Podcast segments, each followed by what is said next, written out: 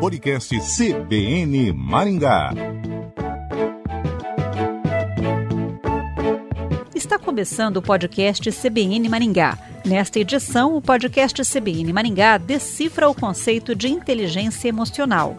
Você já deve ter ouvido muito falar em inteligência emocional, mas você sabe quais são as cinco habilidades da inteligência emocional e como usar o poder da mente a seu favor? Para isso é preciso ter consciência de quem você é e de tudo o que você já viveu. Quem diz isso são os especialistas em neurociência, a exemplo da mentora, palestrante, especialista em inteligência emocional e criadora do método O Poder da Excelência, Mércia Menezes, convidada do podcast CBN Maringá. Mércia, o que é inteligência emocional? O termo inteligência emocional, segundo o Dr. Daniel Goleman, que é considerado o pai da inteligência emocional, é, diz que é a capacidade que nós temos de reconhecer e lidar com as nossas emoções, mas também com as emoções do outro. E eu posso ainda detalhar um pouquinho mais, a gente tem algumas outras definições. É, exemplo, usar a emoção certa na hora certa e na intensidade certa. E também podemos dizer que inteligência emocional é quando eu busco equilíbrio entre os dois hemisférios do cérebro, entre o meu hemisfério esquerdo, que é o racional, e o meu hemisfério direito, emocional, fazer com que os dois hemisférios caminhem na mesma direção, com a mesma intensidade, para que possa promover, né, a nossa, eu falo assim, para nos tornarmos inteligentes emocionalmente. Por que muita gente não consegue conciliar os dois hemisférios? Por falta de conhecimento. Né? Na realidade, assim, precisa entender qual a função desses hemisférios.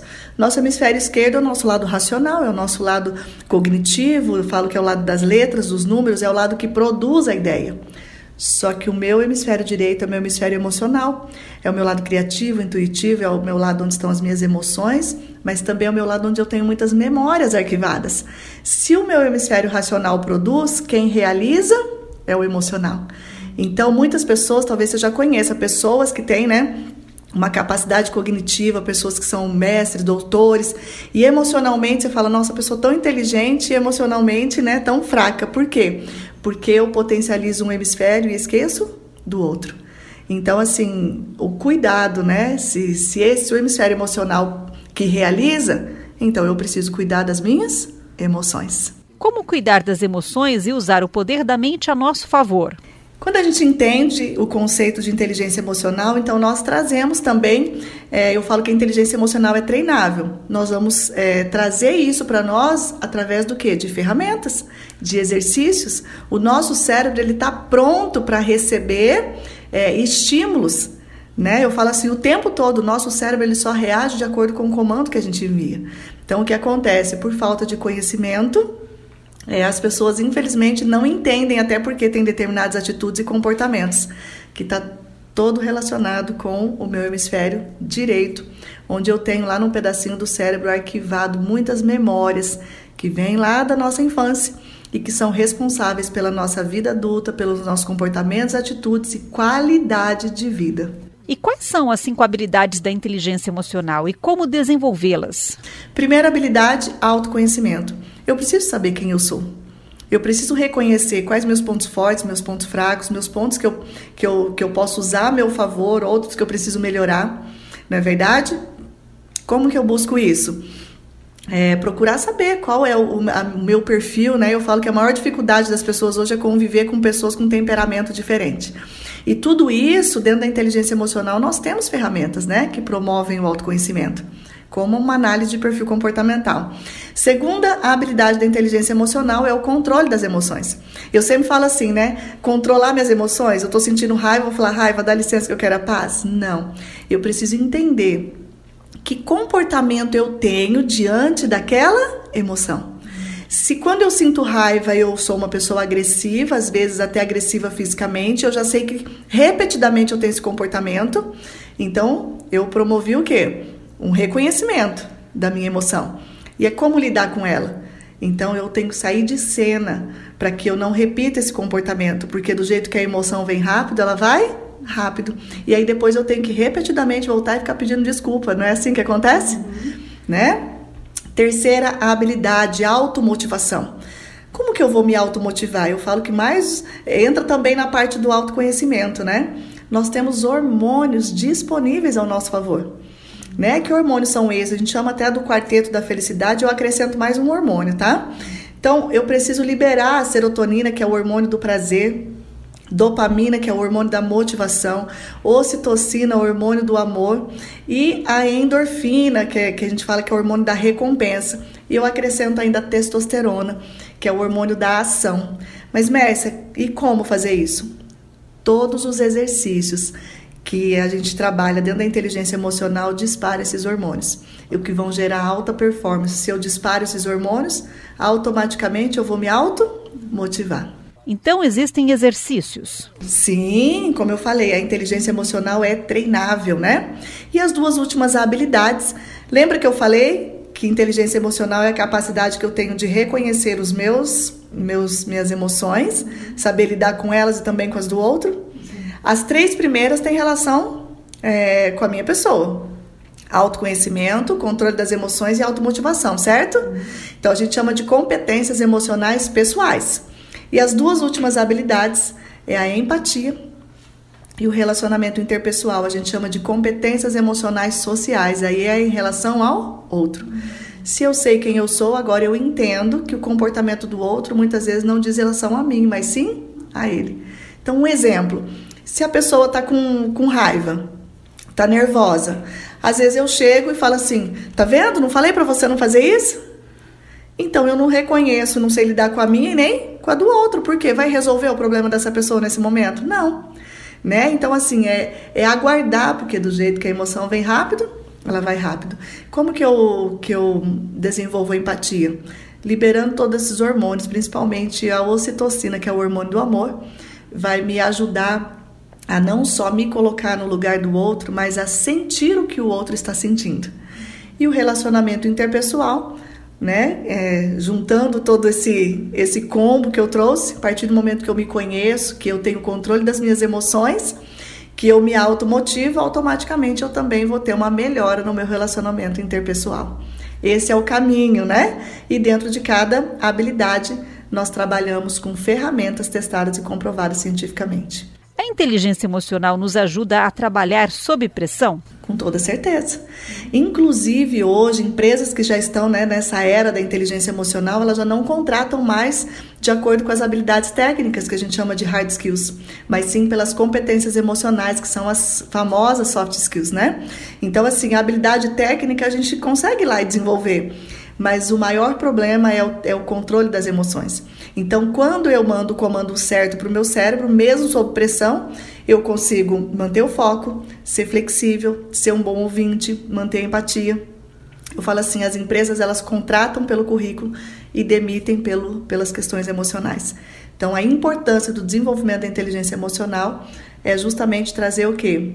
Esse controle né, do meu comportamento diante de, de determinadas emoções. Eu falo assim, pessoas que não desenvolverem inteligência emocional possivelmente vão ficar fora do mercado de trabalho, dificuldade nos relacionamentos pessoais, sociais, profissionais, entende? Então assim, ó, é, cuida para você não se concentrar só no cognitivo, porque o que determina o seu comportamento, as suas atitudes e a sua permanência são as suas emoções. Mércia, você é criadora do método O Poder da Excelência. Fala um pouquinho sobre esse método para gente. Sim, eu falo que ele é um método poderoso, né? Então, dentro do método Poder da Excelência, então busco entender como está a sua vida hoje, como está a saúde da sua empresa, né? Porque eu também eu, desenvolvo o Poder da Excelência tanto no âmbito pessoal quanto profissional e empresarial.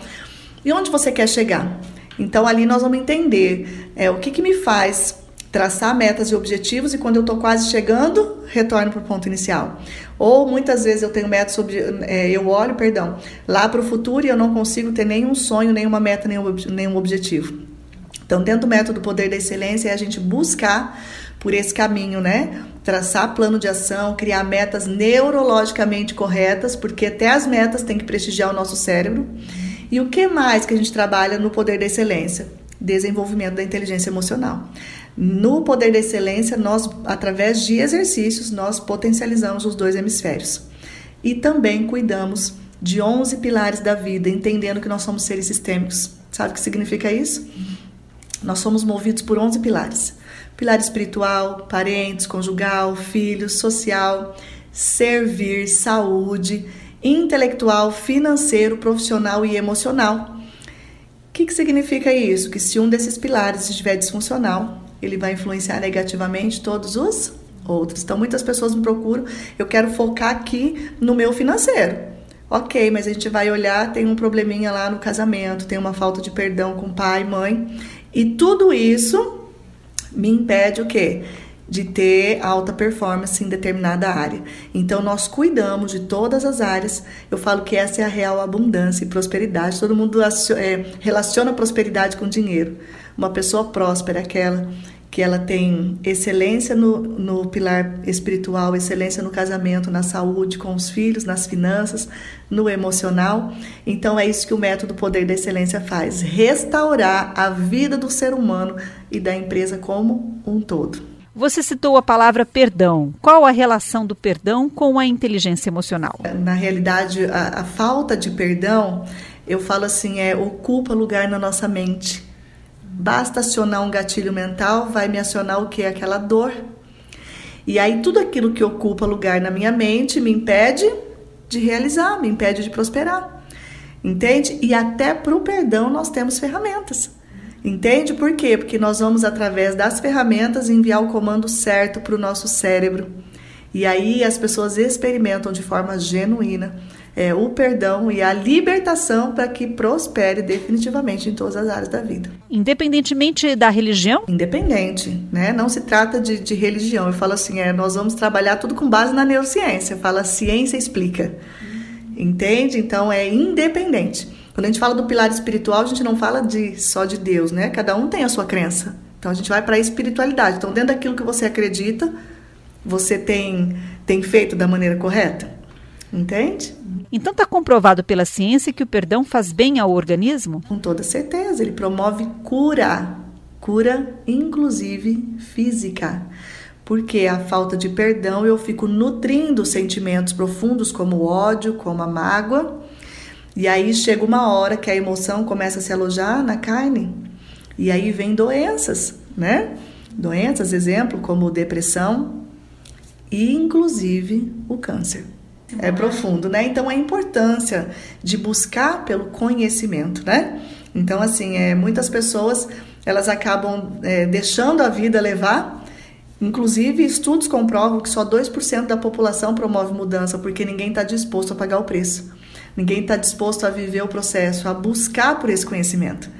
Entende? Só 2%? 2% da população promove mudança. 13% é aquela pessoa que até te motiva. Não, vai lá e faz, é bom mesmo, mas ele não faz. E 85%, não importa o nível intelectual, não importa a, o, a questão financeira, né? As pessoas vivem exatamente como diz a música: Deixa a vida me levar, a vida leva eu. E infelizmente não causam dano só a eles, mas sim às próximas gerações podcast CBN Maringá conversou com a mentora, palestrante, especialista em inteligência emocional e criadora do método O Poder da Excelência, Mércia Menezes. O podcast CBN Maringá fica por aqui. Até a próxima.